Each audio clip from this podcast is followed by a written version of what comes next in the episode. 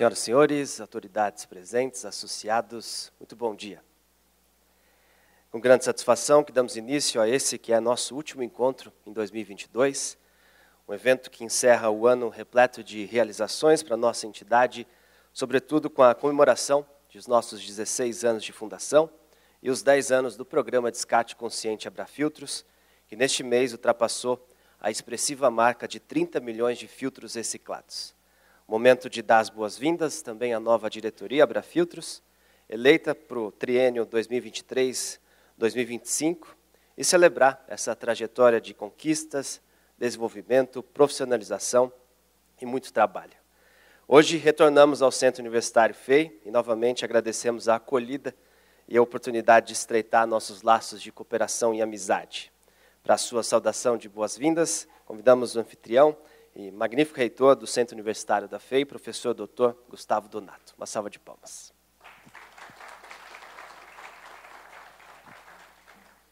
Obrigado, Adriano. Bom dia a todos, sejam muito bem-vindos à FEI. Presidente João Moura, toda a diretoria, a nova diretoria da Abrafiltros, todos os convidados. É uma honra recebê-los, como sempre. Ficamos muito felizes de podermos, podermos sediar novamente um encontro da Abrafiltros, inclusive o último encontro desse ano, coroado também com a fala que teremos em breve do professor Dumas, que eu gostaria já de agradecer pela presença, com temática tão relevante a todos, o que não exclui também o centro universitário. É uma pauta muito relevante para nós. Então eu gostaria, sem muitas delongas, de agradecer pela parceria, pelos, pelo, pelo estreitamento dos laços que temos tido. Tenham essa casa sempre com as portas abertas aos convidados, aí, aos participantes da Abrafiltros, fica o incentivo de aproximação com a nossa agência de inovação, FEI, com o Centro Universitário, nossos pesquisadores, como já manifestamos no outro encontro, e novamente gostaria de agradecer a presença de todos. Eu quero destacar que hoje foi, é um dia especial para nós, foi muito difícil fazermos as agendas coincidirem, mas deu certo. Hoje é, é um dos dias é, de reunião do nosso Conselho Universitário, órgão superior do Centro Universitário, e nós conseguimos convidar todos os conselheiros e também as demais lideranças acadêmicas para que estivessem presentes aqui hoje. Então, todos aqueles que entraram, estão aqui na, na, frente, estão ali no fundo do auditório, que entraram nesse momento, são os componentes do nosso conselho universitário, órgão superior, e também os demais chefes de departamento, coordenadores de curso, assessor, principais assessorias. Então, nós estamos aqui juntos em um momento de eh, celebração, de fim de ano, e já desejando aí um Feliz Natal a todos, um, um próspero 2023, junto da Abrafiltro, junto de todos os nossos conselheiros aqui representando o Centro Universitário FEI. Bem-vindos, professor Dumas, novamente obrigado. Abrafiltros, obrigado por nos proporcionar essa oportunidade. Sigamos cada vez mais fortes no ano que vem e nos vindouros. Devolvo a palavra ao Adriano, agradecendo novamente. Obrigado.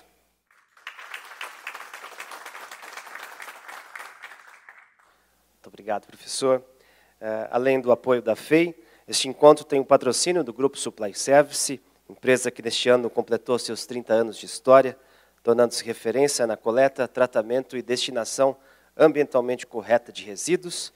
Contamos também com o valioso apoio da SPR, Consultoria em Gestão, na pessoa de Ari Silveira aqui presente com a gente, nosso parceiro de sempre. Revistas Meio Filtrante, Revista TAI, na pessoa de sua editora Rogéria Cortez aqui conosco. Eh, também da Verso Comunicação, hoje aqui representada por Solange Suziga, e nosso agradecimento a todos que, de alguma forma, contribuíram para a realização desse evento. Como disse o professor Donato, sem mais delongas, seguindo a nossa tradição de sempre, ao final de cada ciclo, debater e analisar as perspectivas econômicas para os próximos anos, vamos receber o nosso convidado especial e palestrante do dia, ele que tem mais de 30 anos de experiência no mercado financeiro doméstico e internacional, mestre em economia chinesa, professor, comentarista econômico, autor de livros, artigos, palestrante há mais de 20 anos, trabalhou em reconhecidas instituições financeiras e atualmente é estrategista-chefe do Banco Voiter. Hoje, ministra palestra sobre o tema Cenários Econômicos em um novo tabuleiro político e geopolítico. Senhoras e senhores, com vocês, professor Roberto Dumas.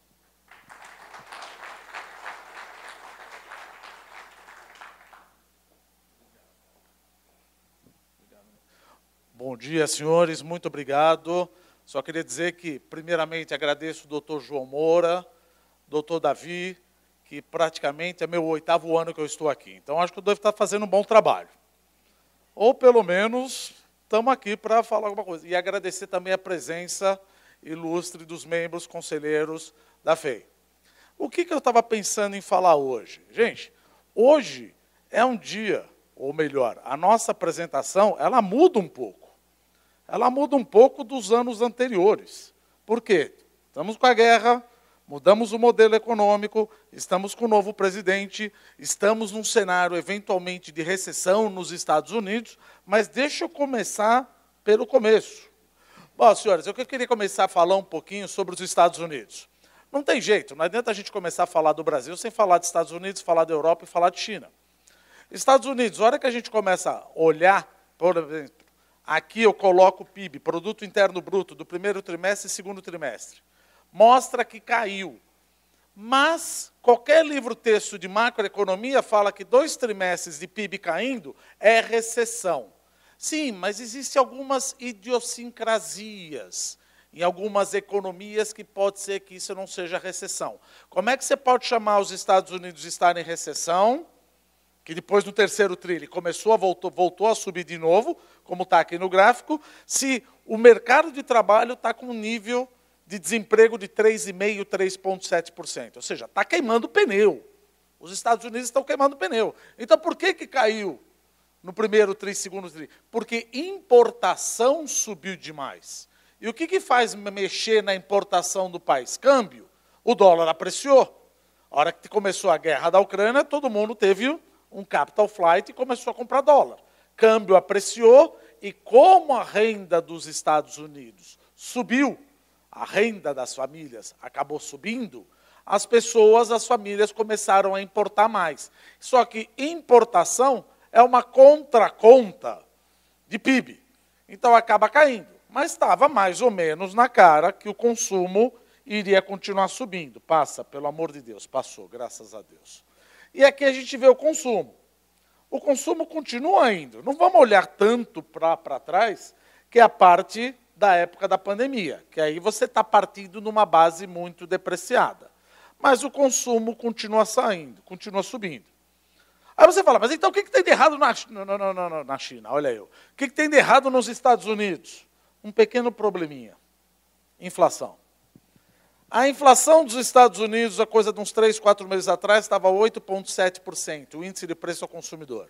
Ontem saiu mais um número, o 7,1%. Gente, não estou falando do Brasil, estou falando dos Estados Unidos. Uma inflação de 7,1%. Parece que o Federal Reserve, o Banco Central Norte-Americano, ficou um pouco, como a gente diz em economia, um pouco atrás da curva. Então, filho, corre, porque a inflação nos Estados Unidos e na Europa, ela tende a ser mais perniciosa do que no Brasil. Por quê? Porque brasileiro, em relação à inflação, é alcoólatra. A gente sabe se proteger. Nós temos preços administrados. Eles não têm tantos preços administrados, como reajuste de aluguel, reajuste de salário, como o brasileiro tem.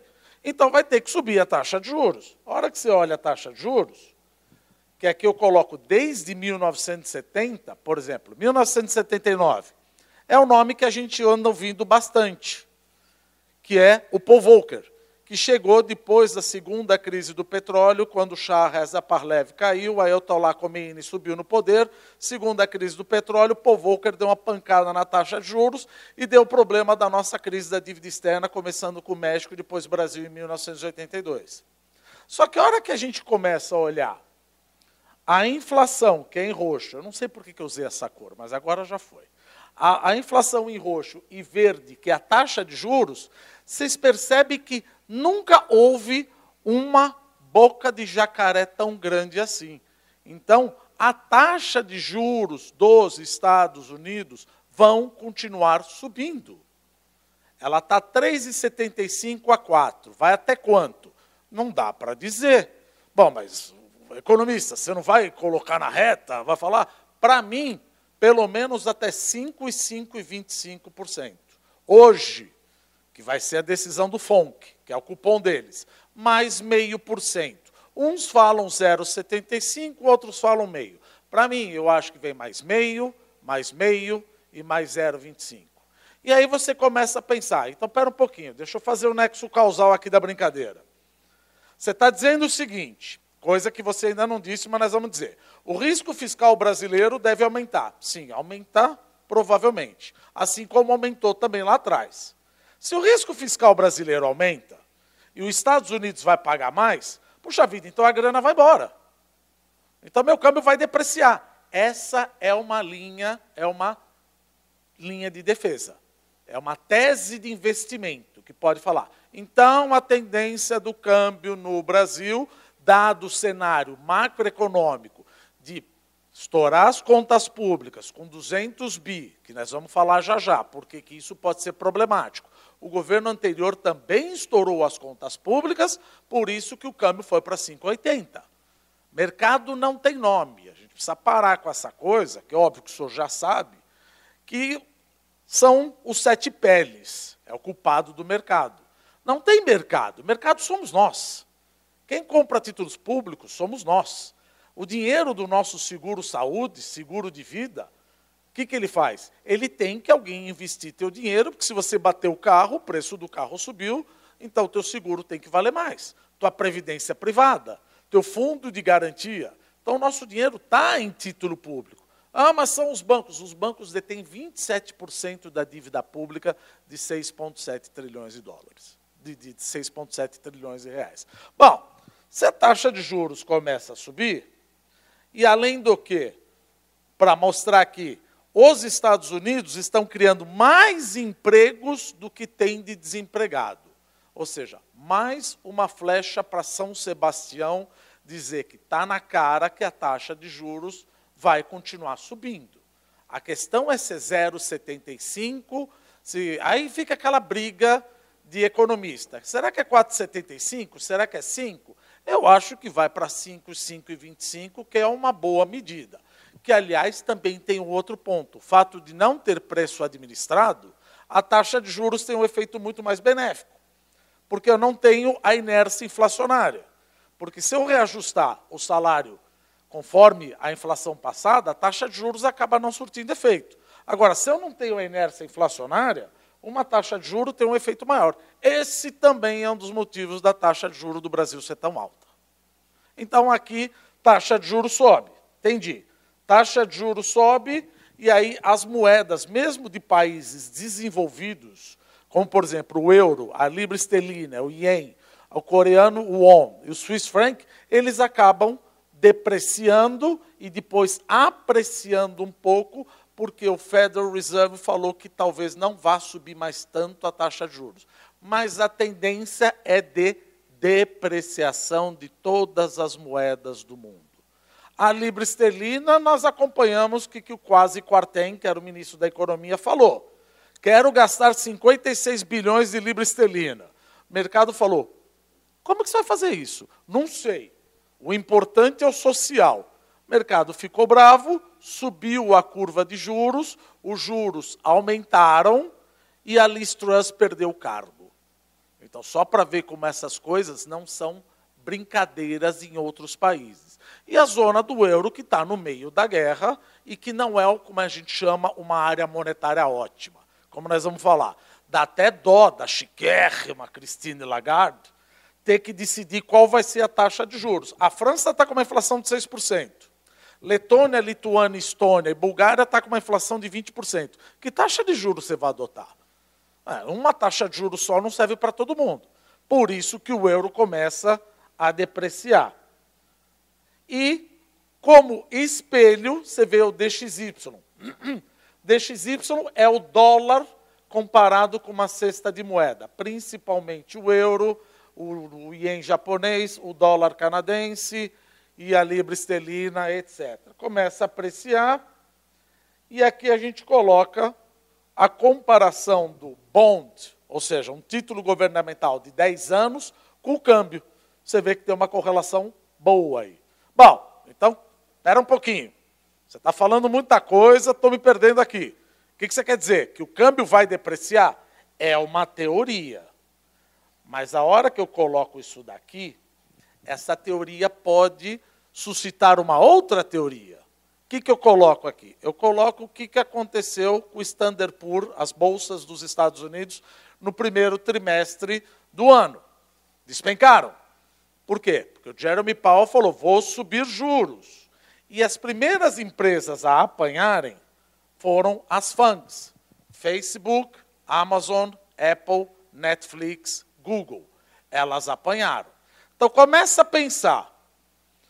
Se essas empresas de tecnologia apanharam e acabou de surgir uma guerra no leste europeu, um gringo que está com um trilhão de dólares na mão e precisa colocar 2% em mercado emergente, o que, que ele vai pensar? Eu preciso botar minha grana em mercado emergente.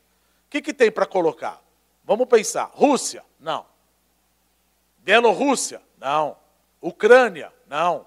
Turquia? Não. Venezuela? Não. Argentina? Não. O que está sobrando aqui? Brasil, México e Índia. O gringo vem para cá e ganha 40% em dólar na bolsa.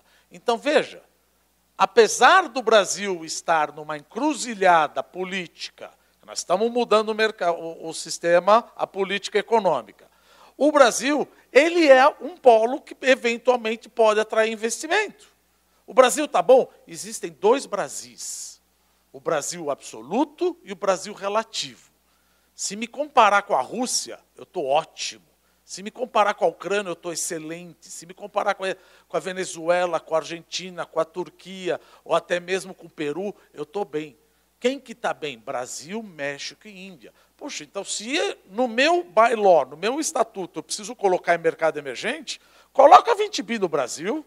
A hora que entra 20 bi no Brasil, o câmbio vai para 4,90. Mas então qual é a teoria que a gente vai querer ficar na tese? Isso nós vamos falar no final, porque aí é minha opinião. Mas existem duas linhas de defesa. O câmbio pode apreciar. E aqui, por exemplo, o estudo feito pelo JP Morgan, ele fala: qual país você estaria mais inclinado a botar teu dinheiro em mercado emergente? Brasil, 41%, México, 14,2%. Primeiro, os Estados Unidos estão loucos para botar dinheiro no Brasil, porque eles querem limitar o chamado sharp power da China. Ninguém está falando mal da China, mas a China coloca dinheiro nos países porque é uma maneira de exercer o sharp power. Da mesma maneira que os Estados Unidos exerce o hard power, ele coloca o exército na Ásia, a China consegue ganhar ou te cooptar com mais dinheiro. Seja bem-vindo, a gente estamos aqui para isso. Não tem problema. Então os Estados Unidos falam: olha, então é melhor eu começar a investir em friendshore, botar mais dinheiro no México e nos Estados Unidos. E aí a gente coloca o Brasil atual, que eu queria primeiro pedir perdão ao doutor Davi, que ele me perguntou mais Dumas, no ano passado, eu não me esqueço. O Brasil não vai crescer? Falei, ah, doutor Davi, está complicado. Que 10 entre 10 economistas, no ano passado, dezembro do ano passado, falava, olha, o crescimento é meio por cento. Aí veio a guerra, veio a PEC das benesses, e o Brasil acabou crescendo, provavelmente vai crescer 3%. E aí você tem esse crescimento aqui. Não é um crescimento chinês, mas se você pegar o segundo trimestre, o Brasil foi a 12 melhor economia do mundo. Putz, estamos bem para diabo. Não, não estamos bem. É que eu falo tudo nessa vida é relativo. Eu sou alto, depende de quem estiver do meu lado. Quer dizer, provavelmente todo mundo que estiver do meu lado eu vou ser baixo. Mas, enfim, tudo é relativo nessa vida. A hora que você vê que você é o 12 melhor país em desempenho econômico pelo segundo TRI, então o mercado começa a falar: puxa vida, então dá vontade de botar dinheiro no Brasil. Começa a abrir. Aqui eu abro tudo. Vendas no varejo a gente vê que vendas no varejo está subindo. Mas continua ainda aquele problema de móveis eletrodomésticos e carros, equipamentos e material de construção. Por que móveis eletrodomésticos? Primeiro, que você não tem semicondutor. A China está em lockdown. Segundo, como nós falamos até no ano passado, continua ainda. O que, que aconteceu com a pandemia? A hora que você teve que descobrir que vai ter que trabalhar com a tua esposa, com o teu marido, com o teu filho, com a tua filha, você vai comprar um laptop para você, um laptop para tua filha, um laptop para tua esposa, um laptop para teu marido, vai colocar até uma coisa uh, totalmente rebuscada na tua casa. Você não vai trocar o laptop todo mês. Você não vai mudar a tua casa, os móveis todo mês. O doutor Davi não foi para Paris em 2020. Então, o que, que ele pegou o dinheiro de Paris e o que, que ele fez? Vamos fazer a reforma da casa. Vamos ajustar toda por causa da pandemia. Só que agora, o que, que ele vai fazer? O serviço vai explodir. E mercado, o setor de varejo não vai crescer tanto. E o mercado de carro? Quem tem idade como eu, está acontecendo o que aconteceu no plano cruzado. Um carro velho está mais caro Desculpa, velho não, né? Isso é politicamente incorreto. Seminovo está mais caro que um carro novo. Como assim? Tá, vai comprar um carro novo? Não tem. Justamente os mais populares. Por quê? Porque falta pecinha do retrovisor que não vai, porque a China está em lockdown, porque Deus lá sabe o que aconteceu com Xi Jinping, que ele quer fazer o negócio do Covid zero. Gente, eu não sou infectologista. Eu entendo que paralisia infantil zero, ebola zero, sarampo zero, é possível. Mas Covid zero, eu já peguei três vezes com quatro doses. Parece que isso veio para ficar. Mas Xi Jinping, entre várias aspas, se vangloria, a China, de que conseguiu, ou seja, logrou ter não mais do que 7 mil mortes. Então ele queria zerar. Ou seja, o que ele está querendo fazer é tocar fango na casa para assar o frango. Ninguém sai de casa, já dando o golpe, nós vamos falar da China. Ninguém sai de casa, o lockdown vai ajudar. Só que aí, só para falar um pouquinho de China, que nós vamos entrar lá na frente. A China está num momento muito, muito perigoso. Porque a gente fala, a China vai abrir. Isso, isso se a gente olhar por cima. Só que a China não tem a estratégia de abertura da economia do lockdown. Por quê? Maior parte das, da população, ou seja, 60%, não maior parte, mas 60% da população não está vacinada como deveria. Se você abrir, o número de mortes e o número de, infecção, de, infecção, de infecções deve aumentar.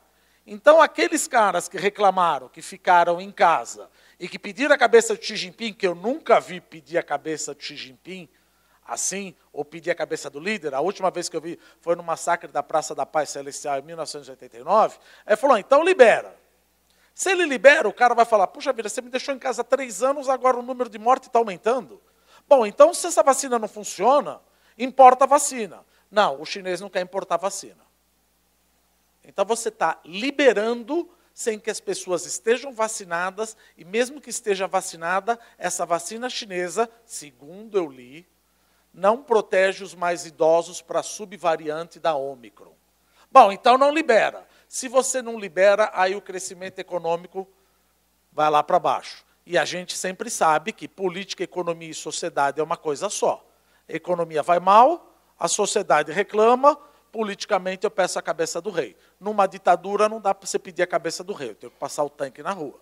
Então, cuidado com a China vai liberar essa alegria toda ela não está fazendo como a Austrália. Faz o lockdown, vacina, libera e aí sim vira uma gripe. Mas o problema pode ser uh, um pouquinho pesado aqui. Cabo de guerra. O que, que a gente coloca aqui? Por exemplo, aqui na linha amarela, a gente coloca o segmento econômico que, são, que é mais sensível à renda, produtos alimentícios, alimentícios combustíveis e artigos farmacêuticos, e sensíveis a crédito, móveis, eletrodomésticos, material de construção e veículos. Tá bom, para que, que eu quero esse tipo de informação? Gente, para onde vai a taxa de juro no Brasil? Eu sempre gosto de dar o spoiler. Aí o cara fala, vai a cair. Sim, iria cair. Agora, com a PEC da transição, que são 400 bi em dois anos, não é o que vai acontecer, já está acontecendo, como nós vamos mostrar. O risco fiscal aumentou. Porque nós que compramos títulos públicos, estamos pedindo mais taxa de juros. A curva de juros no economês, ela estipou. Se ela estipou, o que, que o Banco Central já deu recado no último cupom? Falou: olha, nós vamos deixar a taxa de juros em 13,75, mas estamos de olho na política fiscal. A política fiscal é expansionista e o Banco Central quer pisar no freio. Provavelmente, se você expandir demais, ainda mais tendo o BNDES liberando mais dinheiro, então não dá para saber. A gente está fazendo uma educated analysis. Provavelmente a taxa de juros em junho vai ficar a mesma coisa, quiçá aumentar.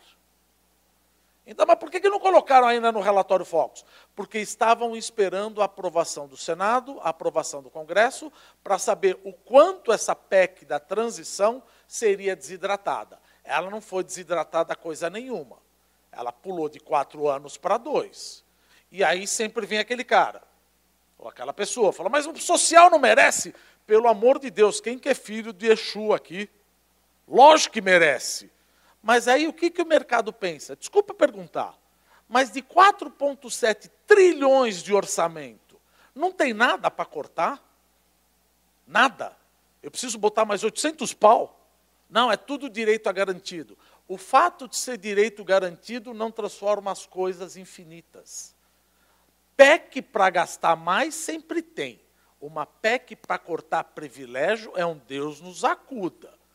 E aquela coisa, o Brasil deu calote da dívida pública 11 vezes. Quem viveu nessa época, 1980 a 1994, geralmente eu pergunto para aluno, eles são fofos, alguns alunos, sabe? Fala, quanto você acha que foi a inflação de 1980 a 1994? Ele fala, 500%. Mil, 12 trilhões percentuais foi a inflação de 1980 a 1994. Se isso não é calote, eu não sei o que é. Então, a hora que você dá 11 calotes da dívida pública, depois vem o plano Collor, etc., e você fala que quer gastar e não quer ninguém na tua frente, você vai pedir mais juro. Aonde que está a ciência de foguetes aqui? Aonde que precisa pegar um cara e falar, deixa eu pensar? Não, se o risco aumenta, retorno. Você quer mais retorno. E aí o que, que acontece? Aquele dinheiro que você deu para a família acaba pegando esse dinheiro e comprando título público. Não tem como. Ah, mas isso não está acontecendo. Deixa eu dar uma olhada. Primeiro, lado bom, serviços. Doutor Davi. Doutor Davi não foi para Paris. Chegou 2022, ele foi para Paris uma vez. Desculpa, doutor Davi, mas vai. Vamos para Paris. Paris está bom, duas vezes. Foi duas vezes. Só que 2021, ele não foi para Paris. Vamos pensar que ele foi uma vez só. De zero para um, a gente sabe, não dá 100%, mas vamos fingir que dá 100%. Então você tem uma pancada aqui dos serviços prestados à família e transporte. Você vê que no ano, em 12 meses, subiu 14%. Serviços prestados à família, o que, que é? Restaurante, cabeleireiro, balada, bar, tudo isso. E serviço de transporte. Gente, quando você vai zero e depois vai uma vez, teoricamente, vamos pensar assim, aumentou 100% às vezes. Eu queria pegar avião para ir para Sorocaba, porque eu não aguentava mais ficar em casa. Falei, quero viajar. Então todo mundo viajou. Só que agora o doutor Davi não vai três vezes em 2023. Olha como nós já estamos dando call para 2023. Ele não vai três ou seis vezes para Paris em 2023. Ele vai continuar indo duas vezes. Se ele vai duas vezes em 2023 e foi duas vezes em 2022, quanto cresceu? Nada. Então, estamos voltando ao normal. Mas nós não crescemos em 2022? Crescemos porque estávamos partindo de uma base depreciada por causa da pandemia. Voltamos ao normal, ninguém vai viajar três vezes para. Não sei, acho que não. Talvez. Nova York, London, circuito Elizabeth Arden, que na minha idade a gente sabe o que, que é isso. Né? Você acaba indo duas vezes, acaba na margem, que é aquele economês chato, comparado com o mês anterior ou com o ano anterior, é zero de crescimento. Bom, mas ele está indo duas vezes para Paris. Sim, mas ele foi duas vezes para Paris no ano passado. Se eu pegar na margem, ou seja, o incremental, foi zero. Não, mas ele não está feliz? Ele está feliz para Dedéu. Mas ele está feliz como ele estava feliz em 2022. Por isso que 2023 você não tem mais uma base depreciada para crescer horrores.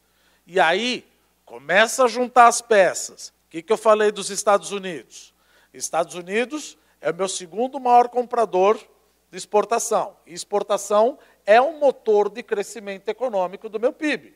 Estados Unidos vai entrar em recessão, é bem provável. Europa vai entrar em recessão, é bem provável.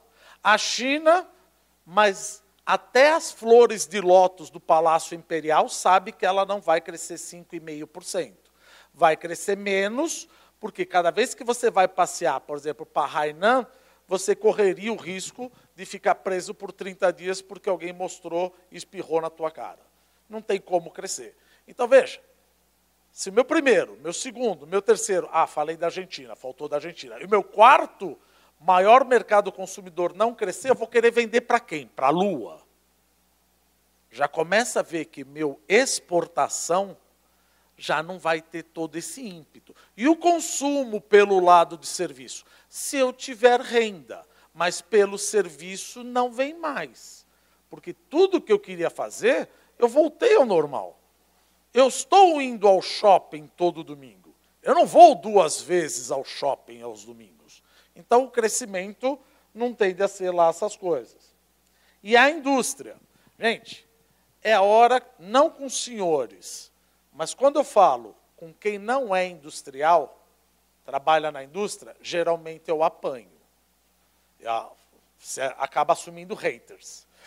O que, que acontece com a indústria?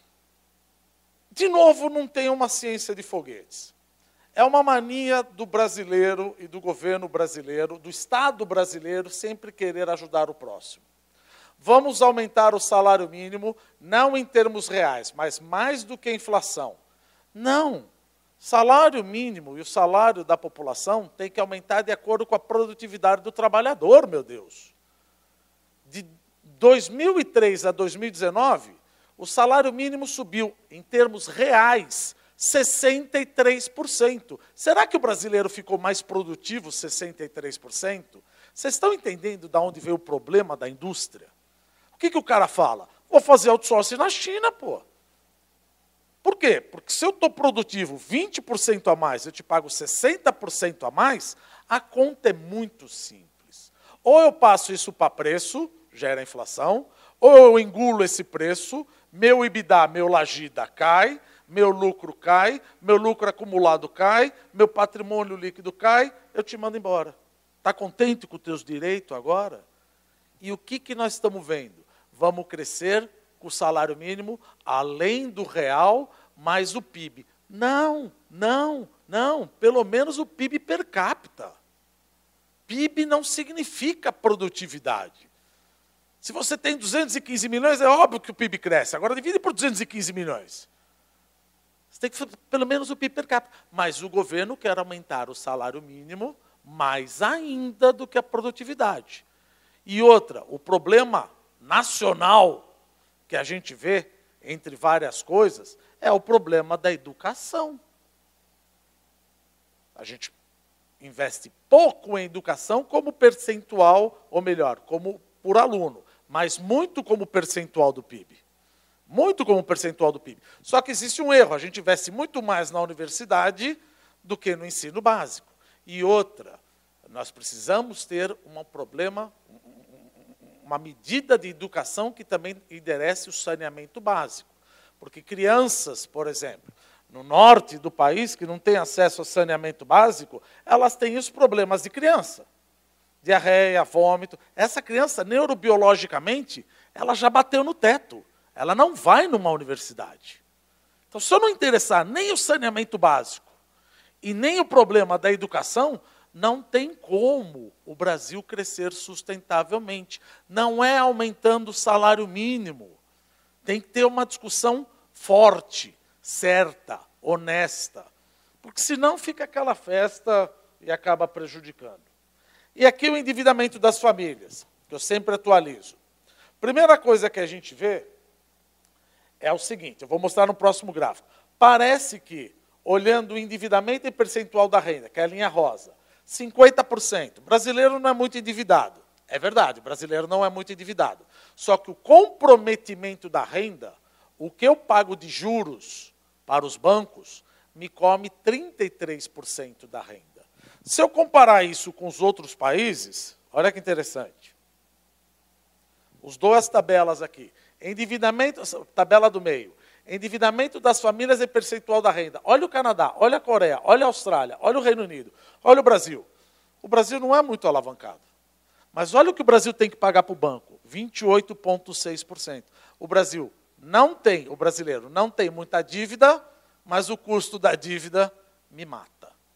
Então também não vai ser através do crédito que o Brasil vai crescer, porque a inadimplência vai subir.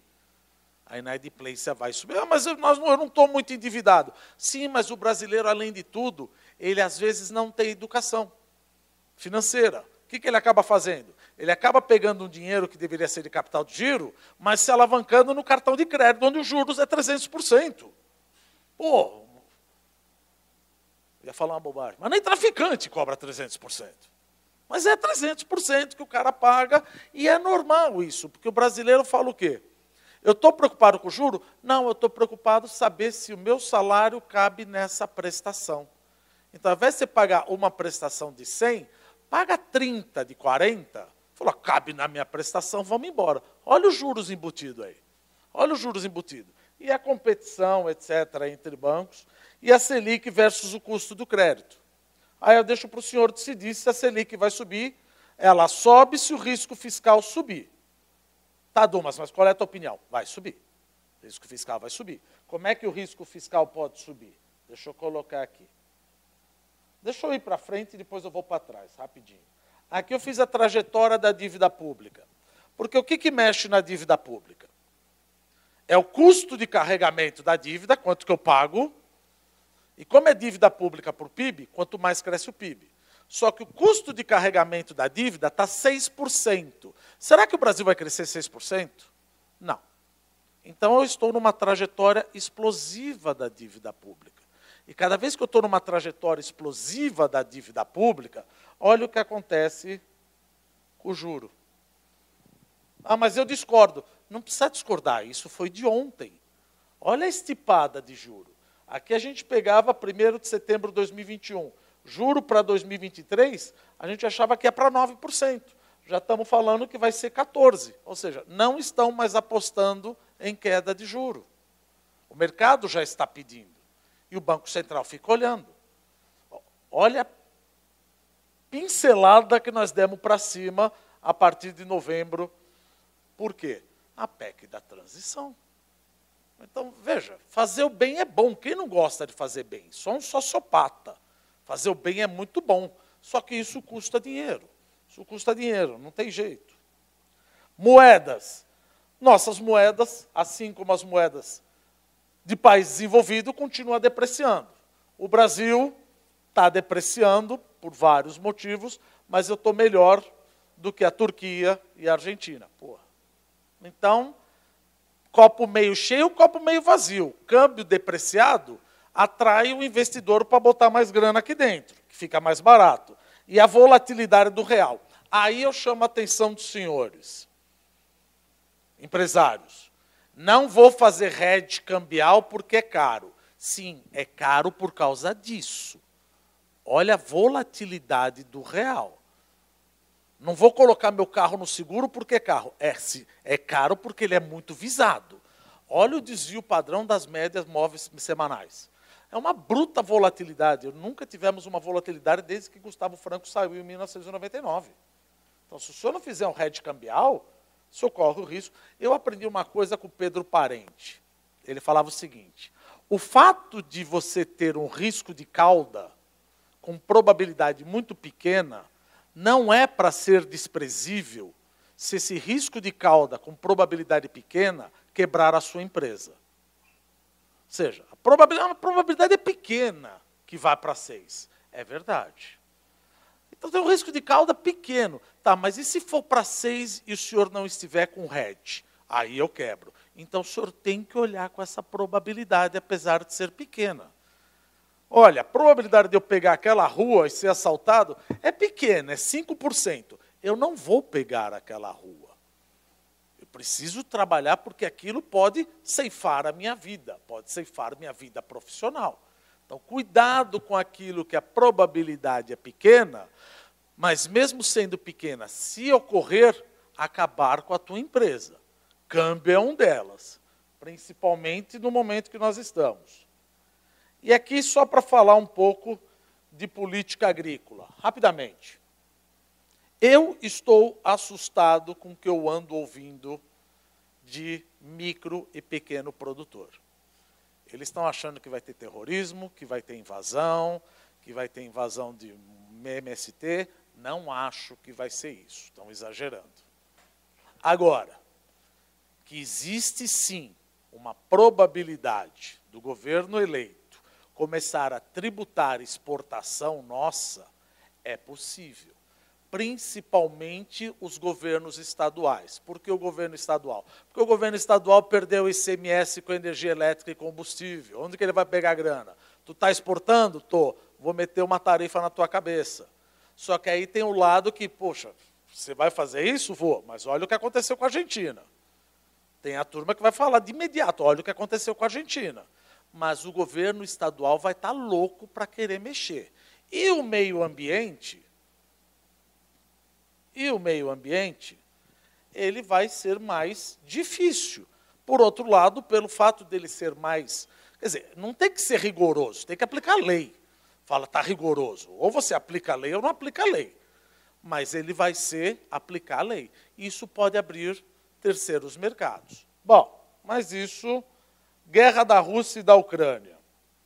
Aqui eu coloquei, mas eu vou falar rapidinho. Que dizia meu chefe: se é para ler o slide, deixa que eu leio, você não precisa falar. O que, que aconteceu com a guerra da Rússia e da Ucrânia? Quando caiu o muro de Berlim em 1989 e a reunificação alemã em 1991, Mikhail Gorbachev e James Baker chegaram num acordo que a OTAN, a Organização do Tratado do Atlântico Norte, não iria passar um milímetro ao leste europeu. James Baker era secretário de Estado dos Estados Unidos. A hora que o secretário James Baker chegou em Washington, George Bush, o pai, falou: não, vamos socar a bota e vamos aumentar a OTAN.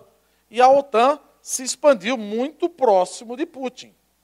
Tanto é que aí, em 2004, você teve a guerra Geórgia-Russa e em 2014 Putin anexou a Crimeia.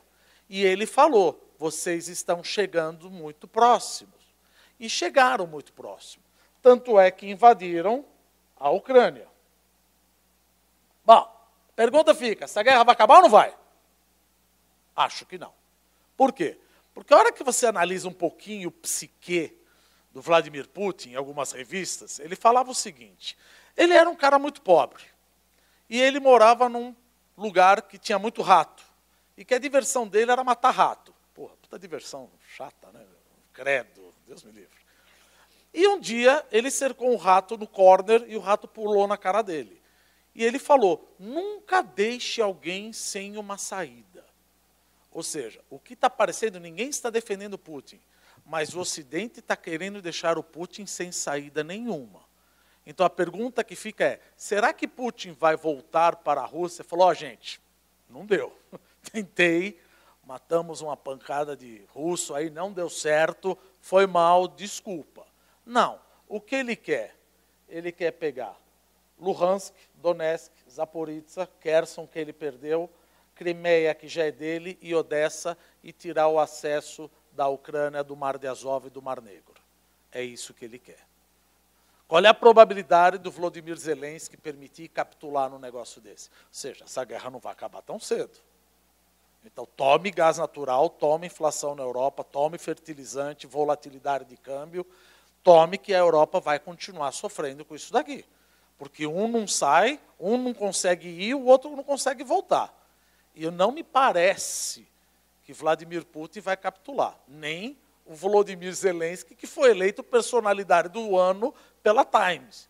Ou seja, o negócio está num embrólio que essa guerra não acaba tão cedo. Entrando aqui só para. Entrando na China. A China, não há menor dúvida que ela está num processo de crescimento menor.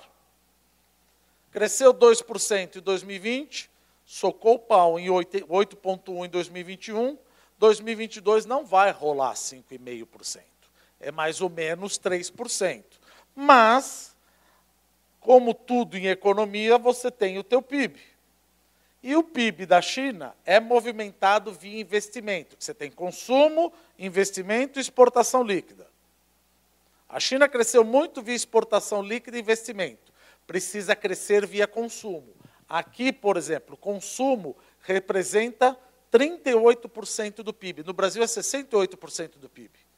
Então, não é que o chinês não consome. O chinês consome demais, só que ele produz demais ao quadrado. E isso daqui não está dando resultado. Então, o que, que o Xi Jinping está fazendo? Isso é importante, principalmente para quem faz outsourcing na China. Está aumentando a renda do trabalhador chinês. Está tá aumentando o salário, se vocês, os senhores verem, desde 2001, o salário chinês sempre subiu, que é o azul, mas a produtividade sempre subiu além, que era diferente do Brasil. Então, por isso que a China é um bruta polo exportador. Agora, o salário está subindo além da produtividade. Esse cara que está mais rico, junto com a urbanização, colocar aqui, junto com a urbanização, porque quem nasce na zona rural não pode trabalhar na zona urbana e não tem os benefícios sociais, assistência médica, etc. Então você precisa ter o passaporte da urbanização, chamado RUCU. Ele trouxe um Brasil de 2007 a 2017. São 215 milhões de chineses com renda maior. E um Estados Unidos de 2002 a 2017 com renda maior. Adivinha qual segmento econômico vai se dar bem com o chinês tendo mais dinheiro? Agronegócio. E o máquinas e equipamentos do agronegócio. Será, além do que, isso já a gente até comentado no ano passado, a China foi acometida da febre suína, que dizimou 350 milhões de porcos. E descobriram que a febre suína era por causa de uma bactéria. E o Partido Comunista Chinês determinou que porcos não podem mais ser criados com lavagem. Tem que ser criado com ração. Ração vai o quê? Soja, milho. Quem exporta soja e milho? A gente. Então, veja, não é questão de o senhor exporta soja e milho, mas isso mexe no mercado inteiro agrícola toda, máquinas, equipamentos, tratores, etc., acaba se beneficiando. Tanto é que veja o aumento da demanda chinesa levando a exportação a bater recordes. Da China, Estados Unidos, Egito, Reino Unido, United Kingdom, Hong Kong e os Emirados Árabes. E a importação chinesa de carne. Ou seja, está na cara que o agronegócio é um bom negócio. Mas é a indústria. Gente, a indústria está de alguma maneira, inserida também no agronegócio. E aço e minério de ferro? Se o lockdown acabar, é bem provável que Xi Jinping vai dar uma pancada no ativo imobiliário e nos investimentos em infraestrutura, apesar disso ser contra a política de melhorar o consumo. Então, minério de ferro está apanhando agora, mas eu sou mais bullish em relação ao ano que vem para aço e minério de ferro, dada a política, que se ele cresceu menos, a gente sabe, para você legitimar um governo militar, um governo ditatorial, a melhor coisa é com crescimento econômico. A gente lembra na época do Médici. Eu lembro da musiquinha, esse é um país que vai para frente. Não. Lembra, doutor João? Se ele falar que não, vou me sentir... Eu só lembro, não lembro. A gente ia no, no Parque de Ibirapuera, andava de, de, de, de tanque de guerra, etc. E isso é tão evidente que sai até no jornal. China começará a importar milho do Brasil, veja quem se beneficia. Ou seja, o agronegócio para a China tem de se beneficiar. Serviço, cuidado. Exportação, e aqui deixa eu entrar direto, que eu já estou, já estão olhando feio para mim, na Europa. Zona do euro, que nem nós só vemos falado. França com uma inflação de 6,6%, Eslováquia, Holanda, Lituânia, Letônia, Estônia, todo mundo acima de 12%. O que a Cristina Lagarde vai adotar de taxa de juros? Fica complicado. Mas será que o mercado está precificando mais taxa de juros na Europa? Está. A inflação geral 10,6% e o mercado já precificando mais taxa de juros. Olha a bobagem que o quase Quartem, que era o Chancellor, que era o ministro da Economia da Liz Truss, fez. Olha a curva de juros do Reino Unido. A pancada, que é verdinha. O que, que ele falou? Quero fazer uma política de transição. Quanto? 56 bilhões de libras. Com que dinheiro? Não tenho. Olha a curva de juro que aconteceu. A Liz Truss caiu. Em país sério, se você fala que vai fazer uma política assim, sem receita, eu te dou uma cacetada, juros explode, tu cai. Como aconteceu na Inglaterra. Ninguém está falando. Mas aqui no Brasil nós já estamos acostumados. Ai, gasta. Brasil, a gente gosta de futebol, é moleque, é travesso. Mas vai cobrar. Vai cobrar mais juro.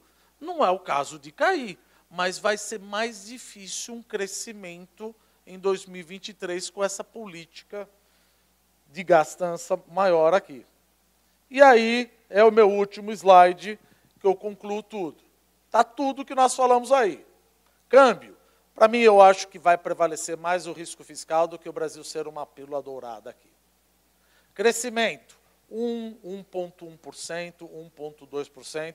Talvez o senhor Davi possa. A gente sempre fala e tem, tem ano que eu acerto, tem ano que ele acerta.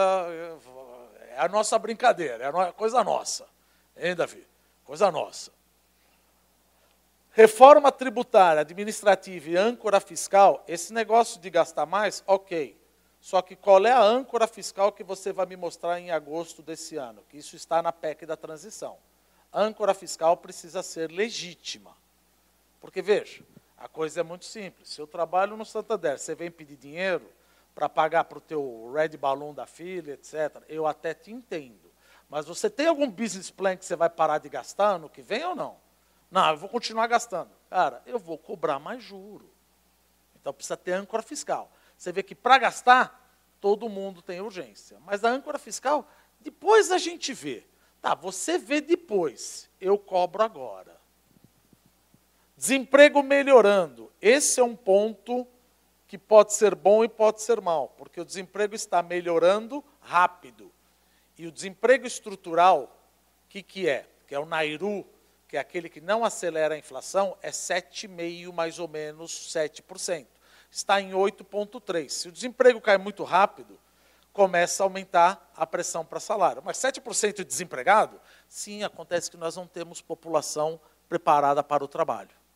Então, por exemplo, metade da turma aqui não está preparado. A outra metade está preparada e eu preciso mais do que essa metade. Então vocês começam a pedir mais salário.